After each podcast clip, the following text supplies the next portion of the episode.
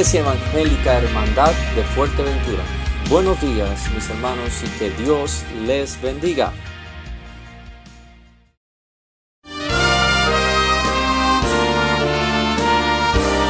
Presentamos La Buena Semilla, una reflexión para cada día del año.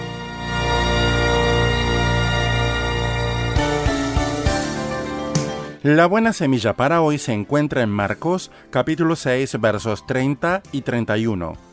Entonces los apóstoles se juntaron con Jesús y le contaron todo lo que habían hecho y lo que habían enseñado. Él les dijo, Venid vosotros aparte a un lugar desierto y descansad un poco. La reflexión de hoy se titula Descansen un poco. Jesús envió a sus discípulos a anunciar la palabra de Dios y a sanar enfermos. Marcos 3, versos 13 al 15. Volvieron muy entusiasmados. Su primera experiencia de servicio fue positiva. Sin embargo, aunque había una gran multitud de la cual ocuparse, Jesús los llamó a dejar todo para seguirlo y se fueron solos con Jesús en una barca a un lugar desierto. Marcos 6:32. Quizá no comprendieron la orden de su maestro, pero le obedecieron. Este pedido de Jesús puede sorprendernos, pero nos enseña a no dejarnos absorber por una actividad desbordante aun cuando ésta es para el Señor. El arco cuya cuerda nunca se afloja no tardará en romperse, manifestó Juan Crisóstomo. Venid vosotros aparte, les dijo Jesús. El llamado a ser sus discípulos es ante todo una invitación a tener comunión con el Señor, a buscar lo que le agrada en su presencia. Es tan fácil dejar que las exigencias del servicio cristiano ahoguen los momentos de comunión con Él. No podemos trabajar para Él sin haber estado ante todo con Él. Descansad un poco. Un cristiano escribió, es el ritmo natural de la vida cristiana ella consta, en efecto, de idas y venidas entre la presencia de Dios y la de los hombres. La vida cristiana alterna los encuentros con Dios en un lugar tranquilo y el servicio del hombre en la plaza de la ciudad, pero siempre bajo su mirada. Mi amigo, ¿cuánto tiempo duró ese reposo con el maestro en la barca? Quizás poco tiempo, pero siempre es de gran valor estar con él. Para escuchar este y otros programas, le invitamos que visite nuestra página web en labuenasemilla.com.ar.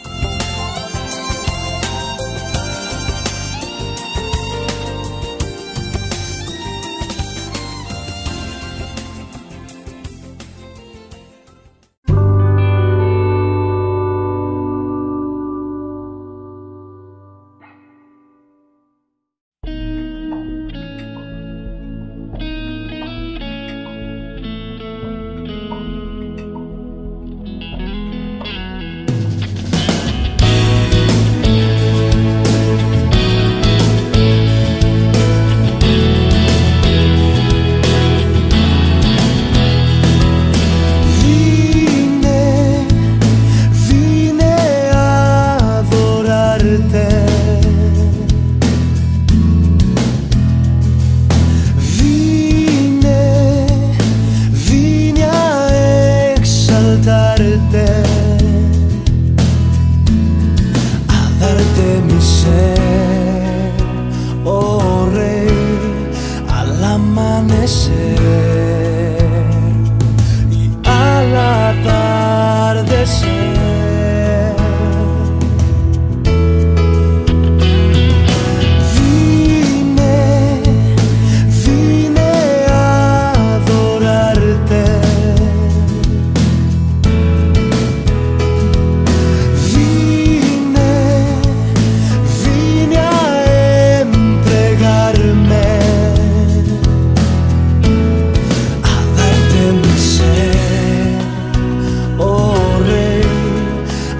amanecer.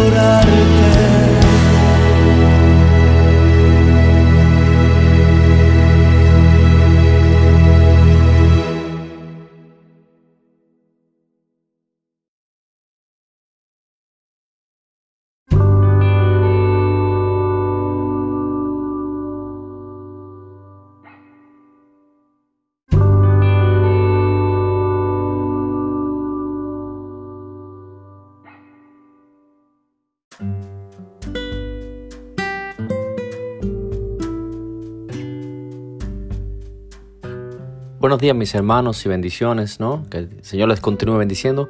Acabamos de escuchar un tema que se llama Vine, de un disco que se llama De Hombre a Hombre. Una preciosa canción, vinimos a alabar al Señor. Y hoy tenemos con nosotros al pastor Rolando que nos habla de un pasaje que se encuentra en, el libro de, Lucas capítulo 12 y tiene por título así, eh, Dios va a sacar a la luz todas las cosas, ya sean nuestros temores, pecados, cosas buenas todo va a quedar reflejado bajo la luz de la palabra. Dios les bendiga y pasen un hermoso día.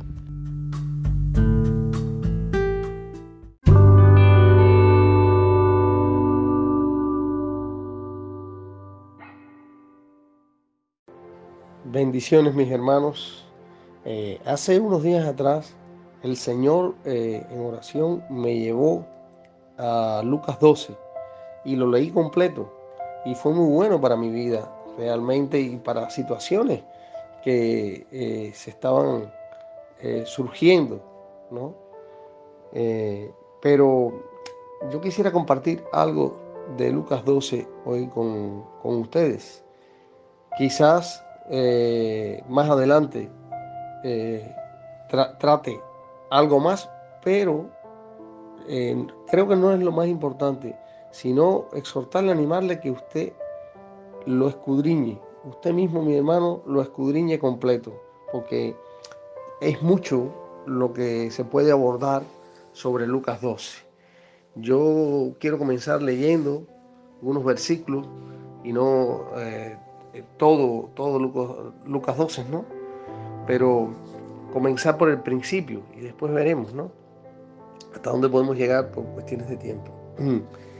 Dice, comienza Lucas 12, el primer versículo que dice, en esto juntándose por millares la multitud, tanto que unos a otros se atropellaban, comenzó a decir a sus discípulos, primeramente, a sus discípulos, primeramente.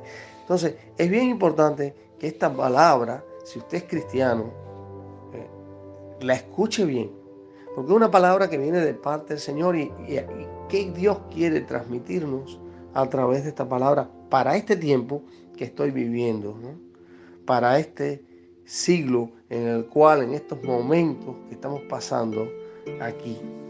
Dice, guardaos de la levadura de los fariseos que es la hipocresía, porque nada hay encubierto que no haya de descubrirse ni oculto que no haya de saberse.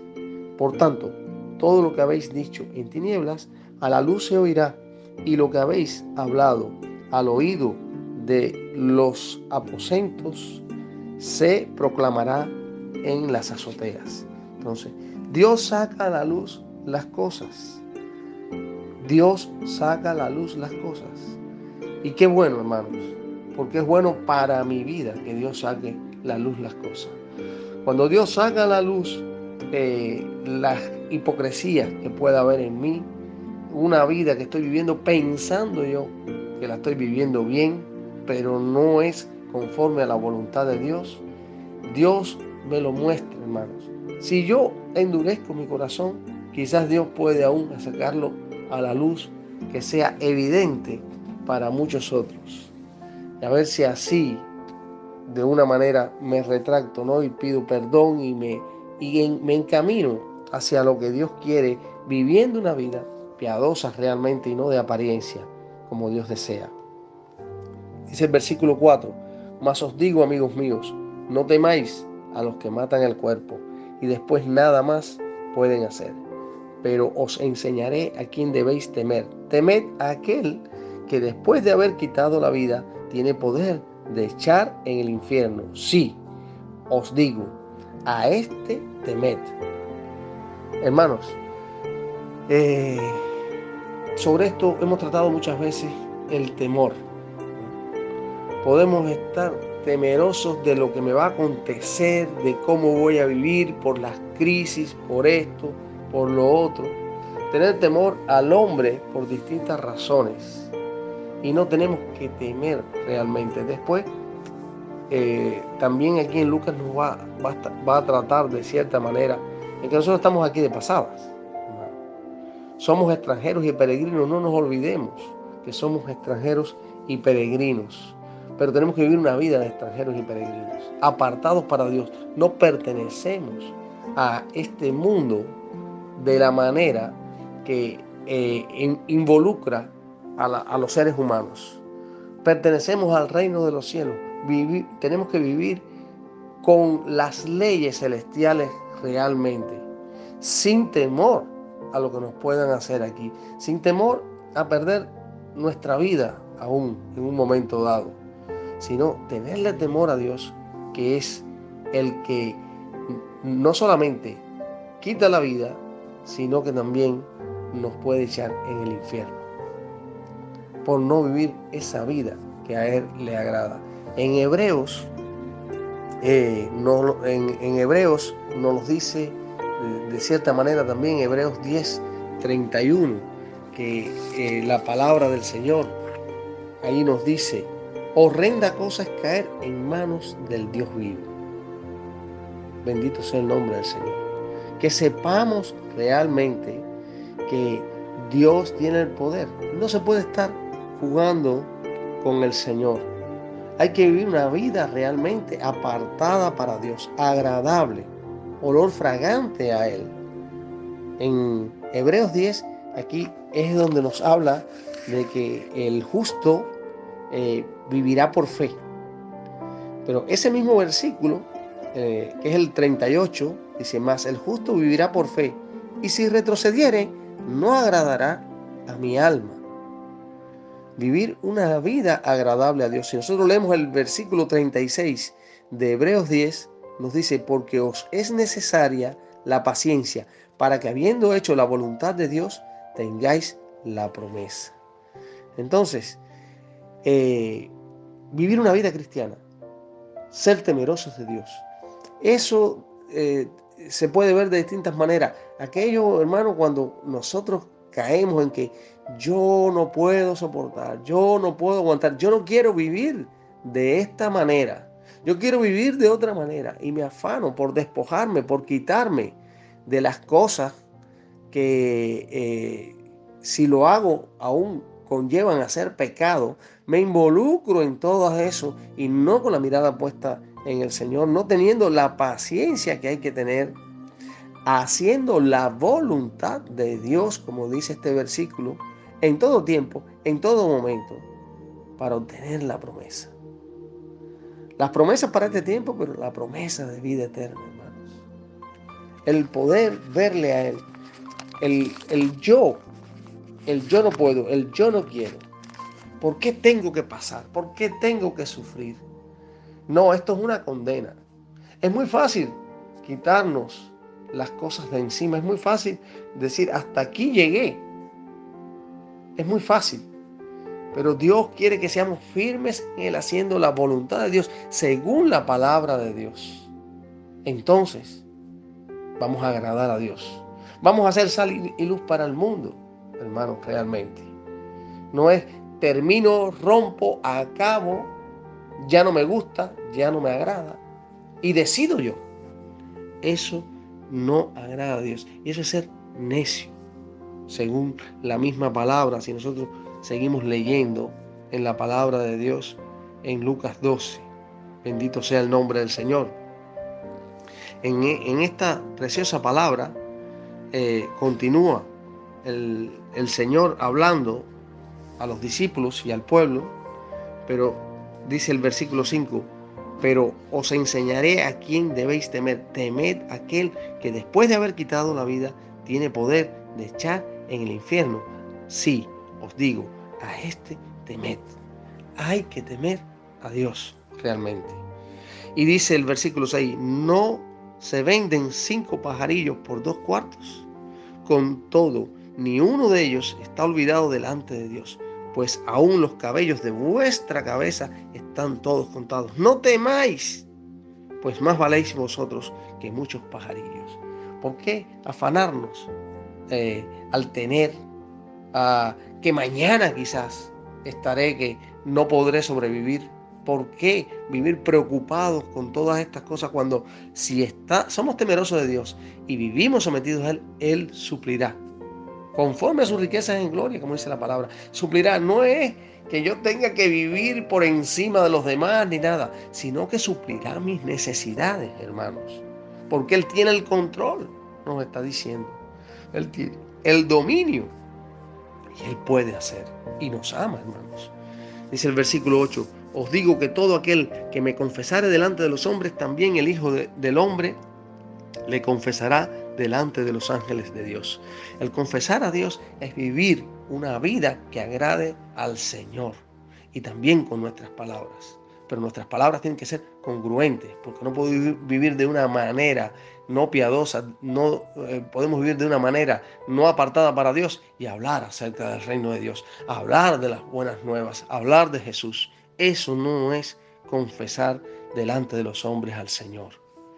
Mas el que me negare delante de los hombres con las actitudes, hermanos, o con palabras, con nuestra manera de vivir, sobre todo, eh, eh, sobre, sobre todo, dice, más el que me negare delante de los hombres, será negado delante de los ángeles de Dios. A todo aquel que dijere alguna palabra contra el Hijo del Hombre, le será perdonado, pero al que blasfemare contra el Espíritu Santo, no le será perdonado. Cuando os trajeren a las sinagogas y ante los magistrados y las, y las autoridades, no os preocupéis por, eh, por cómo o qué habéis de responder o qué habréis de decir, porque el Espíritu Santo os enseñará en la misma hora lo que habéis de decir. Hermano, el blasfemar contra el Espíritu Santo, eh, de esto se habla mucho, eh, se ha hablado mucho, muchas veces. Para mí el blasfemar contra el Espíritu Santo, eh, según el contexto que el Señor también nos habla, era aquello de que Él estaba haciendo milagros. Era por la mano, por el poder de Dios, por el poder del Espíritu Santo. Y decían que eso no venía de Dios, que eso era de Satanás. Tenemos que tener cuidado. Si no tenemos el discernimiento suficiente, hermanos, es mejor callar la boca y aún nuestros pensamientos, visto hermanos, que han pensado que una cosa eh, ha sido exageración, ha sido mentira, ha sido engaño. Y cuando el Señor le ha mostrado que realmente eso no era un engaño, han ido y han pedido hasta perdón. Y la otra persona sin saberlo. Delante de mí en una ocasión ocurrió dije, wow, qué bueno la humildad de mi hermano, ¿no? Pero qué bueno para glorificar a Dios. Porque yo atribuir obras del Espíritu Santo, atribuírselas a los demonios, atribuir que eso no viene de Dios, es blasfemar contra el Espíritu Santo. Y cuando nosotros estamos en comunión con el Señor, viviendo en la voluntad de Dios, creyéndole a Dios, no tenemos que tener temor a lo que nos puedan hacer. Porque Dios está en control y es lo que nos estaba diciendo aquí. Dios va a poner la palabra precisa en nuestros labios cuando nos lleven delante de un tribunal, cuando arremetan contra nosotros. Yo he tenido esa experiencia realmente.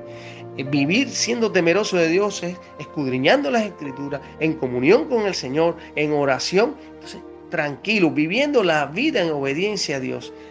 Y el Señor ha puesto la palabra precisa que quizás no tiene que ver con un versículo de la Biblia, hermanos, fíjense, pero hay que conocer la palabra. No tiene que ver con un versículo de la Biblia porque he podido experimentar eso, pero quedaron ridiculizados a aquellos que estaban arremetiendo, que querían destruir uno. Otras veces, como Esteban, vamos a morir, pero Dios puso la palabra en su boca. Bendito sea el nombre del Señor. Para gloria y honra del Señor. Entonces, no tener temor a lo que nos puedan hacer. Dios va a pelear por nosotros. Él va a poner la palabra precisa en nuestros labios. Entonces, siendo temerosos de Dios. Y en esto lo que quería estar tratando en este momento con ustedes, mis hermanos. Dios nos llama a la santidad. Dios nos llama a creer que Él tiene poder para este tiempo, para sacar a relucir a su iglesia. Dios tiene poder en este tiempo. También tiene el control para que nosotros podamos vivir una vida sometida al Señor, agradándole a Él en obediencia vivir apartados de, este mundo como extranjeros y peregrinos, despojándonos de todas aquellas cosas que nos quieren complicar. Y después eh, quería tratar otras cosas acerca de afán por las cosas de este mundo, que aquí en Lucas 12 lo podemos ver. Que Dios me les bendiga, mis hermanos, y vivir apartado para Él, con la mirada puesta en Él, en obediencia a Él, escudriñando la Escritura, eh, en oración, en intimidad con Él, sin tener temor a lo que nos puedan hacer. Sin tener temor, eso nos va a conllevar a no tener temor a lo que nos puedan hacer. Cuando estamos fortalecidos en Él, sabiendo que Él pelea por nosotros, Él pondrá la palabra y Él nos suplirá conforme a sus riquezas en gloria las necesidades que puedan venir a nuestras vidas hasta que Él nos llame a su presencia. Bendito sea el nombre del Señor, que Dios me le bendiga.